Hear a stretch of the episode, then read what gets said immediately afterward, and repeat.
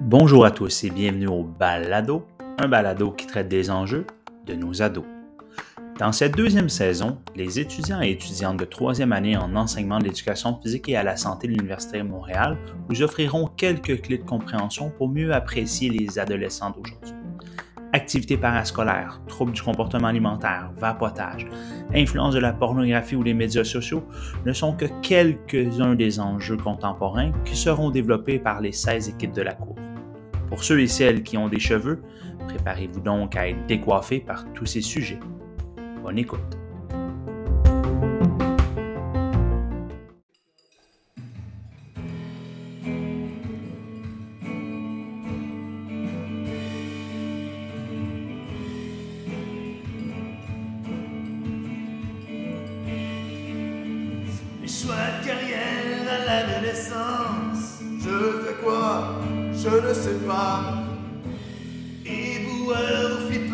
Flipper de burger. Ludo aide-moi, guide-moi.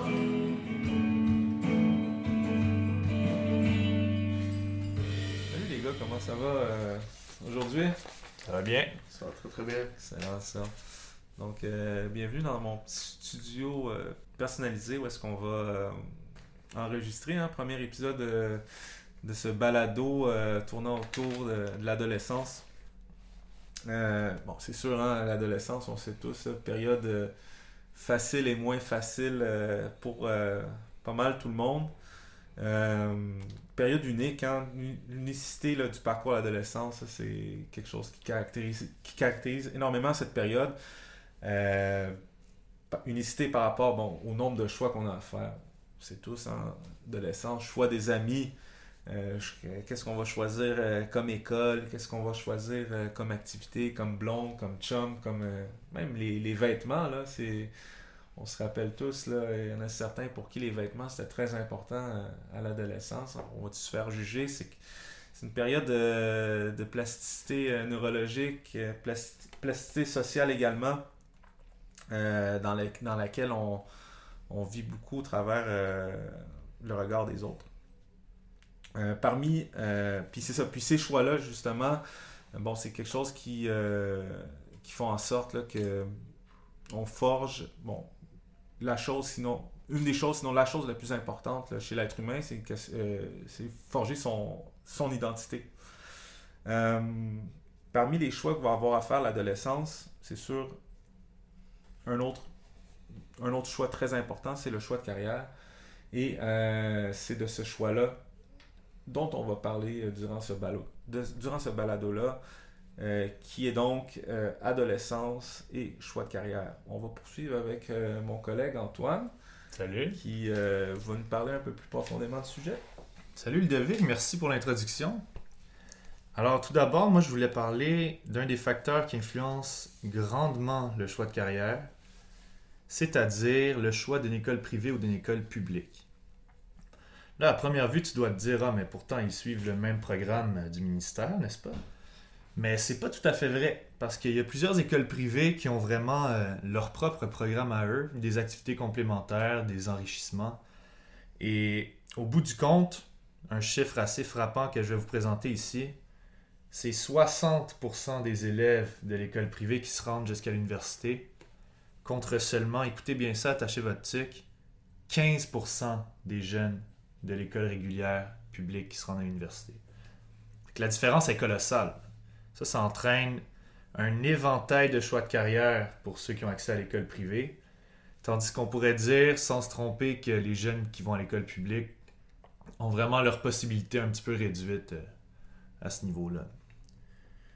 Mais ça aussi, là, je te parle d'école privée, école publique, tu dis oui, mais c'est pas vraiment le jeune qui décide ça. Tu as tout à fait raison. Ça m'amène à mon deuxième point. C'est la vision professionnelle des parents. Comment ton père, ta mère entrevoient ton avenir professionnel et ce dès ton plus jeune âge? Hein, je pense au souper de famille, on a déjà tous entendu une de nos tantes, un de nos oncles qui nous dit Hey, euh, toi, euh, je veux pas que tu deviennes un flippeux de burger, hein, t'es mieux de bien étudier à l'école. Tu sais, des petits commentaires comme ça anodins, au début tu trouves ça drôle, mais dès ton plus jeune âge, là, ça, ça te donne une perception soit négative, soit positive de certains métiers. Et déjà, en 4, 5, 6 ans, tu es au primaire, tu, tu te le fais dire à répétition, tu veux pas devenir un flippé de burger, tu veux pas devenir éboueur. Tous des, des petits commentaires que tes parents te rentrent dans la tête euh, pour t'influencer au final dans ton choix de carrière. Autre chose aussi, je voulais euh, que je voulais parler, la réflexion que les parents ont du bonheur qui renvoie à leurs enfants. Je m'explique.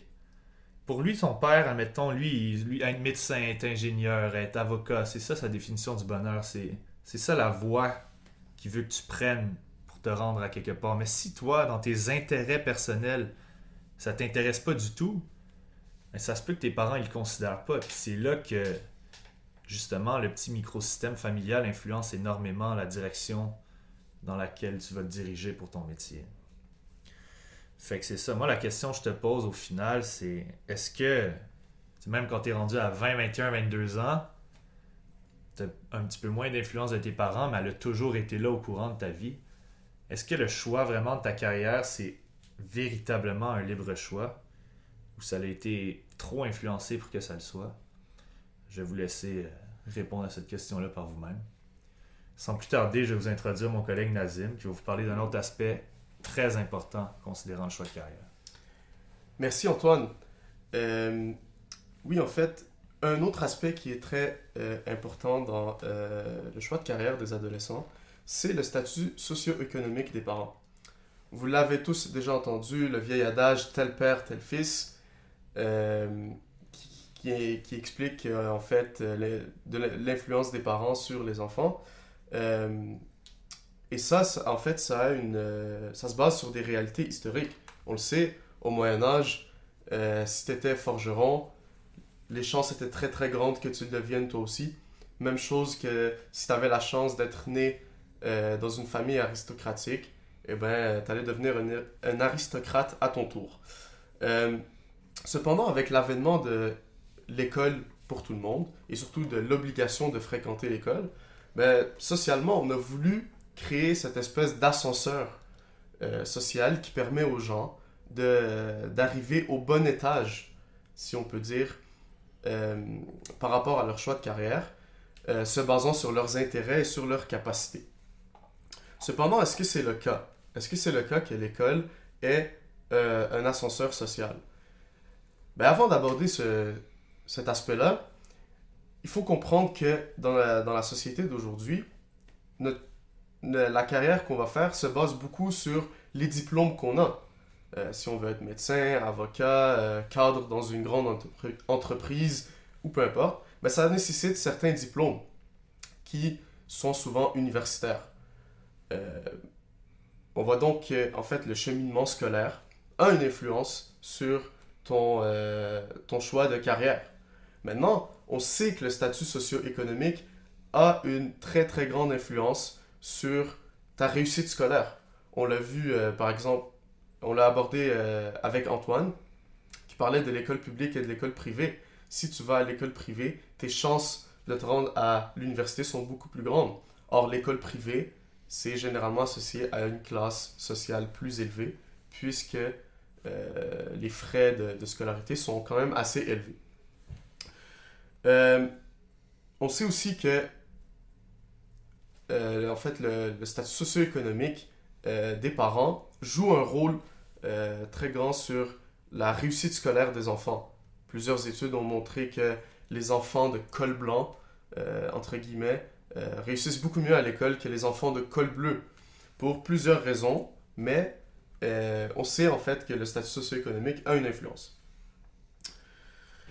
Autre aspect que je voulais aborder, c'est l'influence du statut socio-économique justement sur la motivation intrinsèque. Et là, on, aborde un, aspect peut-être plus interne, c'est que le choix, euh, le choix de carrière se base beaucoup sur la motivation intrinsèque.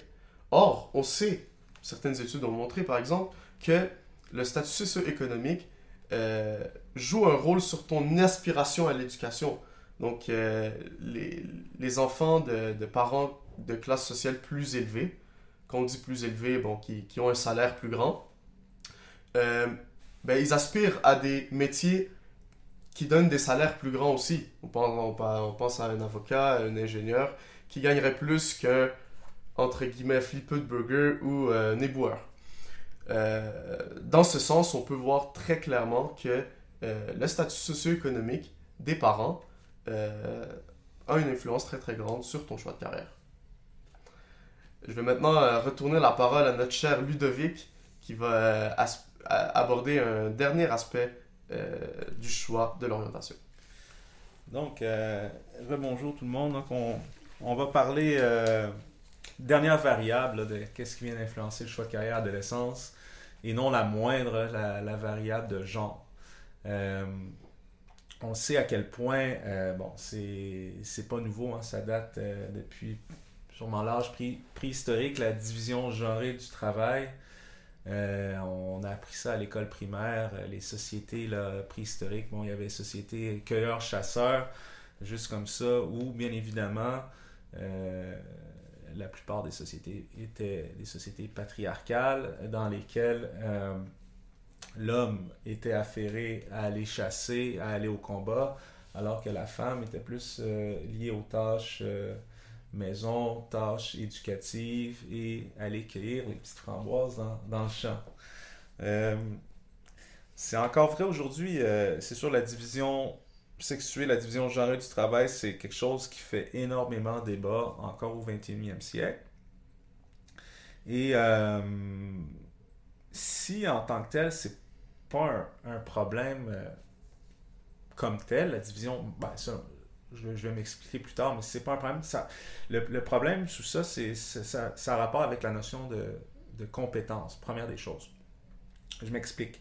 Euh, ça fait depuis très peu, euh, par exemple, que les femmes sont admises euh, dans l'armée. Pourquoi? C'est pas vrai, oui. C'est sûr, je vais pas m'opposer aux, études biologiques qui prouvent que l'homme est généralement plus fort que la femme, mais en- encore là, on parle, on parle justement de, généralité. Euh, si on fait du cas par cas, individu par individu, il y a, des femmes qui sont beaucoup plus compétentes que beaucoup d'hommes dans plusieurs domaines euh, considérés comme masculins. Euh, première chose. Autre chose, on, va, bon, on va diviser le, travail par des valeurs. Donc, on va attribuer des valeurs euh, féminines à certains travails. Donc, on dit, bon, les femmes euh, sont euh, maternantes, euh, des valeurs de douceur, de gentillesse, donc devraient être plus compétentes pour travailler dans tel ou tel domaine, alors que les hommes bon, seraient plus courageux, même plus intelligents, géraient mieux le pouvoir et ainsi de suite, donc pourraient effectuer d'autres types de métiers. Encore là, le problème n'est pas où on divise le travail, le problème c'est que quand on fait cette division du travail-là, on attribue justement des positions sociales. Position sociale, je donne un exemple par rapport aux revenus. Donc, qu'est-ce qui fait en sorte, une des questions qu'on se pose, c'est qu'est-ce qui fait en sorte, pourquoi, admettons, on sait que les femmes euh, sont très majoritaires dans le domaine de l'enseignement, alors que les hommes le sont plus, admettons, en ingénierie. Qu'est-ce qui fait en sorte, pourquoi on attribue, justement, pourquoi on dit les femmes sont en enseignement, font 80-90 000 par année maximum, alors que les hommes qui travaillent en ingénierie font des salaires qui avoisinent, euh, bon, font toujours dans les six chiffres, mais sinon qui peuvent aller dans les sept chiffres par année. Donc, on voit vraiment qu'il y a des positions sociales qui sont attribuées à différents types de métiers, et ça, ça crée euh, des inégalités de société. Euh, dernière des choses, c'est le travail invisible. Donc, le travail invisible de la femme, euh, une adolescente qui va vouloir choisir une carrière, va se poser des questions que euh, le sexe masculin ne va pas se poser. C'est-à-dire que avant de choisir, euh, je ne sais pas si une femme veut se diriger en médecine ou en ingénierie, elle va se dire, ben, est-ce que plus tard, est-ce que oui, j'ai les compétences de le faire, mais est-ce que ce travail-là s'accorde bien avec mes futures tâches en tant que femme? On parle ici de tâches invisibles, donc des tâches non payées. Donc, on parle de la femme comme elle qui va élever les enfants, elle qui va s'occuper des tâches ménagères et ainsi de suite. Tout ça, c'est des questions encore aujourd'hui que la femme se pose et qui euh, affectent le choix de carrière des adolescentes. Euh, donc, pour finir, je vais m'arrêter ici avec le genre, mais pour finir, on va euh, poursuivre avec quelques nous, bon, on est, tous ici des futurs enseignants, des futurs éducateurs euh, physiques et à la santé. Et on va offrir quelques petites pistes de solutions. Nous, on a un rôle, on pense tous ici, nous trois, qu'on a un rôle à jouer.